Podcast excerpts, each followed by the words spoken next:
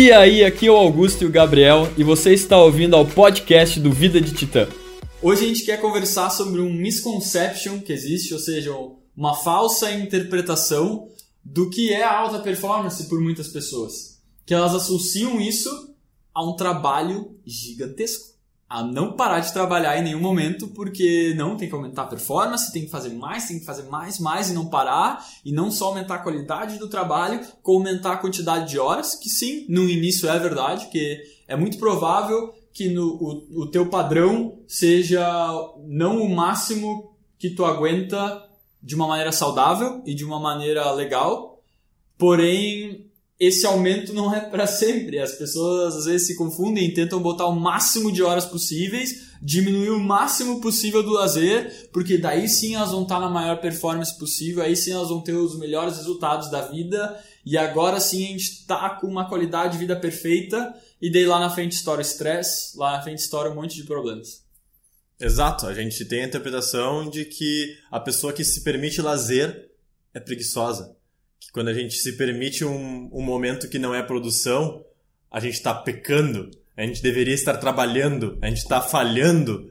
E essa é talvez uma das maiores uh, interpretações não ditas a respeito da alta performance, que para nós não é. Pode ser que para muita gente eles enxerguem assim. A gente não enxerga, não é o que Vida de Titã acredita como sendo alta performance, não é o que a gente estuda, não é o que a gente ensina, não é o que a gente compartilha nas mentorias, no canal, em qualquer lugar. Porque a gente entende que tu é como se fosse um motor, cara. Eu gosto dessa analogia. Um motor que tu tá usando mais do que a capacidade dele para fazer uma viagem. Ele vai explodir no metade da viagem. E aí, no fim das contas, tu vai conseguir chegar muito rápido até a metade, mas depois tu não vai aguentar mais. E aí tu vai ter que ir a pé. Ou seja, muito devagar, porque tu teve um burnout. Que é, por um caso, motor, e por caso de uma pessoa também é esse termo, né? Um, um, eu não sei dizer em português qual, é, qual seria o termo. Eu não sei. Burnout é o que a gente usa. É em português, exato. É pra quando tu passa do limite e tu não aguenta mais fazer aquela atividade. Ao contrário de uma pessoa que tem um certo equilíbrio, que de repente foi ao invés de ir a 150 por hora, ela foi a 100 ou 80.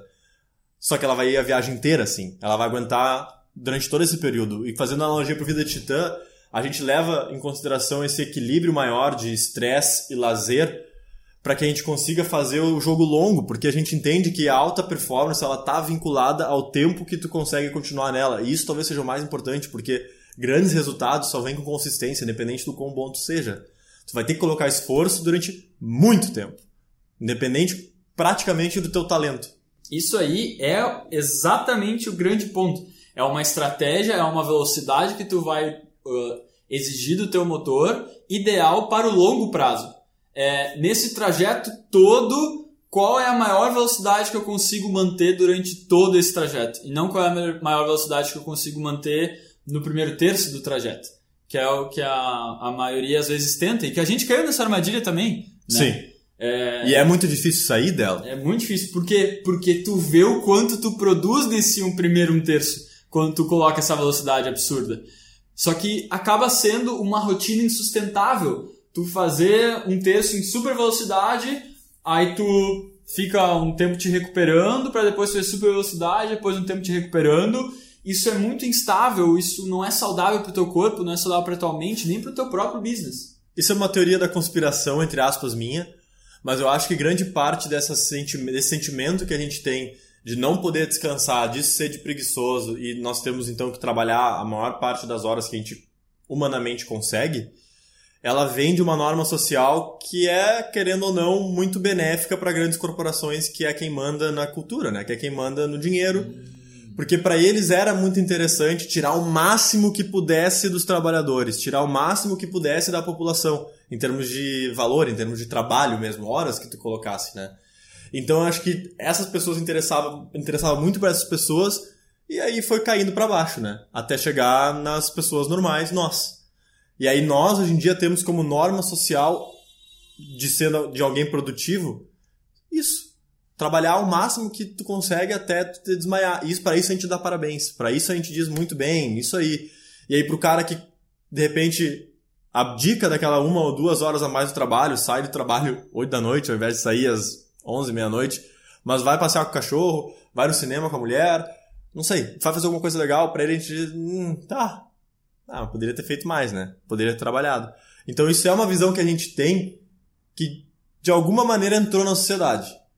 E a minha teoria da conspiração particular é que ela não entrou à toa, que ela teve pessoas que a quem isso interessava, e para mim faz total sentido. Mas continuando a linha de raciocínio, a gente consegue ver hoje em dia uma troca gigantesca da mentalidade que interessa para o empregador que o empregado tenha. E a gente vê isso nas empresas de tecnologia, como a Google. A Google começou a perceber que ela conseguia, na realidade, tirar mais dos seus funcionários se ela tirasse um pouco da pressão e desse mais liberdade, desse lazer. Por isso, tu vai ver nos escritórios da Google, as pessoas podem fazer home office, elas podem trabalhar de casa, elas têm quadras de vôlei, elas têm atividades de grupo como se fosse uma escola, né? Tu pode te reunir com teus colegas e tem grupos de yoga, grupos de não sei o quê. Eles dão a possibilidade de ter mesas interativas, ou seja, tu, tu, uh, mesas uh, rotativas, que tu pode usar várias mesas no, no mesmo escritório. Eles dão uma cafeteria a fuder pra caramba pra tu sentar. Então eles começaram a entender, e cara, no fim das contas, só pra terminar, no fim das contas, o interesse da Google é tirar valor dos caras. É uma empresa, eles, eles querem fornecer valor para o seu usuário através de valor gerado pelos seus funcionários. Não é à toa que eles estão fazendo isso. Não é por bondade do coração somente, mas é por, mas é por entender que desta maneira os seus funcionários rendem mais. É, foi muito bom somente que tu colocou ali, né? Mas tu está ligado na sexta-feira do Google? Sexta-feira é o dia que os funcionários trabalham em seus projetos pessoais. Eles vão até o Google para trabalhar em seus projetos pessoais. Entende? E se o projeto é bom, o Google compra deles. Então é, é fascinante esse incentivo, né? Eu estava falando com um mentorando meu uh, sobre isso, só um parênteses rapidinho sobre esse lance da liderança, né? De lidar com o teu funcionário, que antes, na época do homem-máquina, né? Que tentava se enxugar o máximo da pessoa para então ser uma máquina que vai lá, opera o máximo possível que ela pode naquela carga horária até ela esgotar e beleza. Aí acaba o dia ou troca por outro homem-máquina. E evoluiu para o chefe, que era o cara lá que mandava e exigia, e se não fazia, tu tava fora. Que evoluiu para o líder, que incentivava, que dava ferramentas e incentivava a pessoa para ir para frente, meio que empurrava. Para o líder atual, que é o que limpa o caminho e abre o caminho para a pessoa crescer e evoluir na sua maior capacidade. Esse é, é, é o atual, né? E para tu conseguir operar nesse esquema, para tu conseguir operar na tua maior capacidade, tu precisa considerar os teus níveis de estresse, tu precisa considerar a tua felicidade, teu bem-estar, e tu então, por consequência, precisa considerar o teu lazer. Não ignorar ele. Mas isso faz muito sentido se tu trabalha já no teu emprego dos sonhos. Se tu tá fazendo algo que tu te sente realizado. Porque vamos supor que tu tá numa situação financeira, num emprego que tu não gosta, que tu precisa daquele salário no final do mês. Que tu não quer estar lá, mas tu não tem o, a capacidade financeira, os recursos para que dura o gap de tu sair daquele emprego até tu começar no teu ideal, certo? Não, não pode ficar aquele período sem receber, por exemplo. Então, a única saída nessas situações é sim tu trabalhar as 8 horas no teu emprego e depois colocar o até tu ir dormir tudo de, de horas de esforço para conseguir sair dali e entrar no teu emprego de sonhos. Claro, mesmo nessas situações tu precisa ter o teu lazer também, mas o lazer nessas situações ele é sim menor do que quando tu já está no, no emprego que tu quer. E daí poderia se pensar, tá, mas Augusto, então quando tu entrar no emprego que tu quer e tu quer ser promovido, tu faz esse mesmo esquema até tu ser promovido. E daí, se tu vai levando isso, tu fica nesse esquema até o, o fim da vida, né? Aí é, pode soar uma, uma contradição. O que eu quero dizer com isso é: sim, tem momentos na vida que às vezes é necessário esse boost a mais, esse esforço a mais, só que tem que ter muito cuidado para tu perceber se está sendo em momentos da vida ou se esses momentos acontecem um depois do outro, do outro e no fim é uma constância. Essa é, na realidade, uma das grandes armadilhas da, da tal da meritocracia que a gente vê nas empresas as empresas soltam as rédeas e dizem para os funcionários: vai ser promovido quem merecer. Aí um cara começa a vir trabalhar sábado. Aí o outro começa a trabalhar até as 8. Aí quando vê, virou cultura geral, constante, tu trabalhar das 8 da manhã até as 11 da noite, incluindo sábados, incluindo domingos, que é o que acontece em grandes bancos, né? Tu não tem banco de horas porque é um cargo de confiança, porque a gente te valoriza, porque a gente te dá liberdade, mas a gente só vai a gente só vai dar valor, ou seja, a gente só vai pagar, a gente só vai realmente promover quem merecer. E a gente não pode promover todos. E aí tu solta, fecha a jaula, solta a comida lá, quem pegar, pegou. E aí, por consequência, isso se torna a cultura da empresa. E é algo constante, e é algo que tu muitas vezes encara como sendo temporário, mas não é. Tu vai continuar fazendo isso indefinidamente, porque quando tu alcançar aquela promoção, a próxima vai, vai ter a mesma cultura, vai ter a mesma ideia. E aí a próxima vai ter a mesma. E aí tu nunca vai parar, porque tu quer sempre crescer, isso é natural. Só que para tu crescer, tu vai ter que estar tá constantemente abdicando desse equilíbrio. Até um ponto que tu vai estourar. Mas aí nessa a meritocracia, sim, ela gera, acaba gerando esse ecossistema, mas ela também permite o cara que trabalha em alta performance poder se dar o lazer enquanto os outros continuam trabalhando.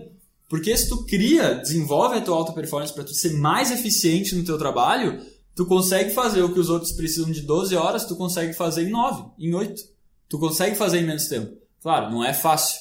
Muitas coisas precisam ser uh, desenvolvidas, consideradas, e o lazer também faz parte disso, né? Principalmente para tu não ter o burnout, para tu não é, chegar num, num momento em que teu motor está meio que funcionando a 70% da capacidade dele quando tu tá dando 100% da gasolina. Entende? É uma maneira de tu conseguir usar 100% do teu motor usando apenas a gasolina necessária ali. E isso é desenvolvido então.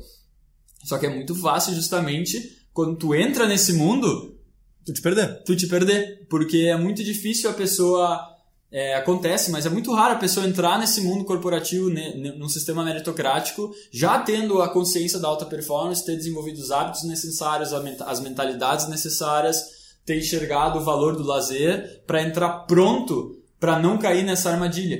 Muitas vezes a pessoa entra, cai na armadilha, vê que a qualidade de vida dela diminuiu um monte em prol dos resultados para daí então tá com uma dor muito grande e buscar uma alternativa, então descobre a alta performance para combater isso.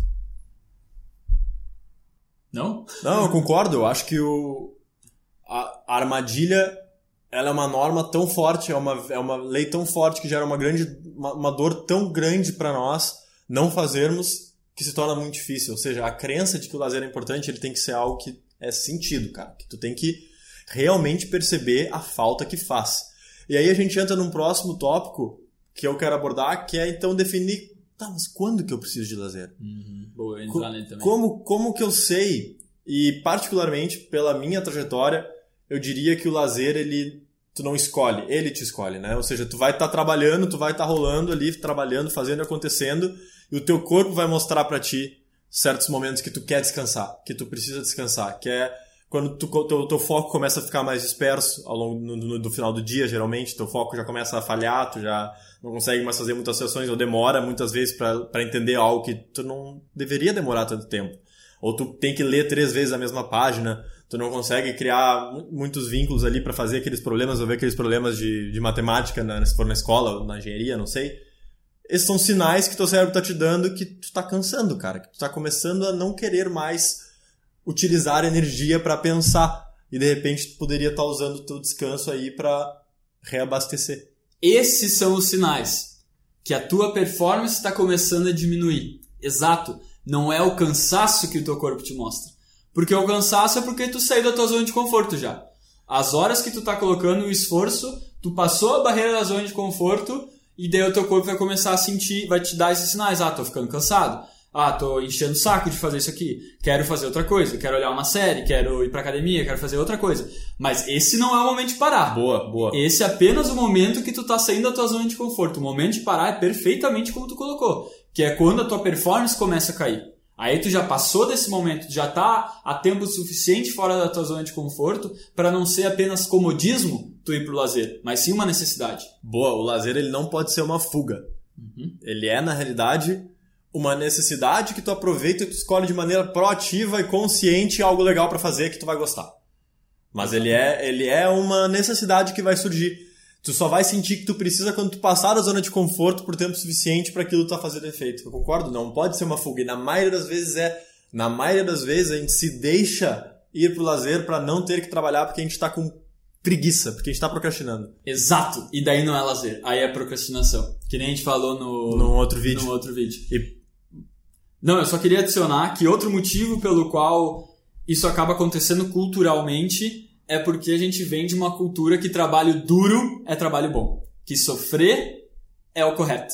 Se tu tá sofrendo no teu trabalho, se tu tá se sacrificando no teu trabalho, porque aí sim tu tá fazendo um trabalho correto. Aí sim é trabalho. Aí sim é trabalho, porque senão é corpo mole. É, isso vem muito da cultura germânica, tanto eu quanto o Augusto a gente tem origens uh, alemãs, então isso veio das, da nossa família e vem da na região das regiões onde a gente foi criado. É, essa cultura é muito disseminada e é realmente isso que é falado e é isso que tu sente no ar também, assim, quando tu tá trabalhando duro, suando, ralando bastante, as pessoas te olham com um certo senso de orgulho, com um é. certo senso de esse guri merece. Aí sim. E aí tu pode ganhar, tu pode trabalhar muito. E aí tu vai ter sucesso. Agora, se tu não trabalhar muito e tiver tendo sucesso, vai ter um olho até. Até vai ter um, um certo preconceito ali, um certo. Hum, provavelmente robô. Cara, o meu pai, velho, quando ele perguntava como é que tava sendo vida de ter, eu falava, bah, tá muito legal. Ele, ah, que bom, filho. E ficava feliz. Aí quando eu falava assim de teste, né? É, papai, tá difícil, tô correndo atrás, sabe? Não, não tá fácil. Aí ele, ah, isso aí, mas tem que se puxar, tá certo, pau na máquina, filho. Aí vinha o orgulho, né? Uhum, aí vinha o, o, orgulho. E é engraçado, porque, cara, os momentos da minha vida que eu me encontrava nessa situação de, meu Deus, correndo atrás, tá difícil, meu Deus, eu não tava sendo tão produtivo quando nos momentos de, ah, dá muito massa, quero fazer mais. Até porque, se a gente for ir para a parte da criatividade, por exemplo, que tem sido descoberto cada vez mais é que tu tem que estar em um ambiente sem essa pressão. Sem essa, essa cara, essa, essas mãos no teu pescoço dizendo que tu precisa fazer. Tu precisa estar num ambiente livre, tirar os teus travamentos, tirar as tuas pressões sociais, tirar as máscaras que a gente cria com a sociedade para conseguir criar, para que as ideias venham, para que as sinapses aconteçam. Então, quando a gente está nessa pressão gigante de não tá gostando e o troço está nos sucumbindo e a gente já não tá com energia, a criatividade não vem, então grandes ideias não acontecem, e aí não tem saltos de eficiência. E aí não tem momentos em que a gente consegue o nosso, tra nosso trabalho muito mais produtivo, a gente simplesmente se torna uma máquina, a gente se torna força bruta. Então, em termos de criação de negócio, criação de ideias, tudo isso, isso também não é eficiente. É, é isso aí, eu acho que tá excelente pro podcast de hoje. É, para resumir aqui, galera, utilize o teu lazer de maneira consciente, não negligencie ele e fique muito atento, seja muito sincero contigo mesmo, se tu tá querendo ir pro lazer por um desconforto ou porque realmente chegou o momento porque a tua performance está baixando. Não permita com que essa conversa que a gente teve aqui sabote a tua performance porque tu vai começar a te sentir desconfortável e ah, agora eu preciso do lazer, como os guri falaram lá, agora é o momento do lazer. Não deixa isso acontecer.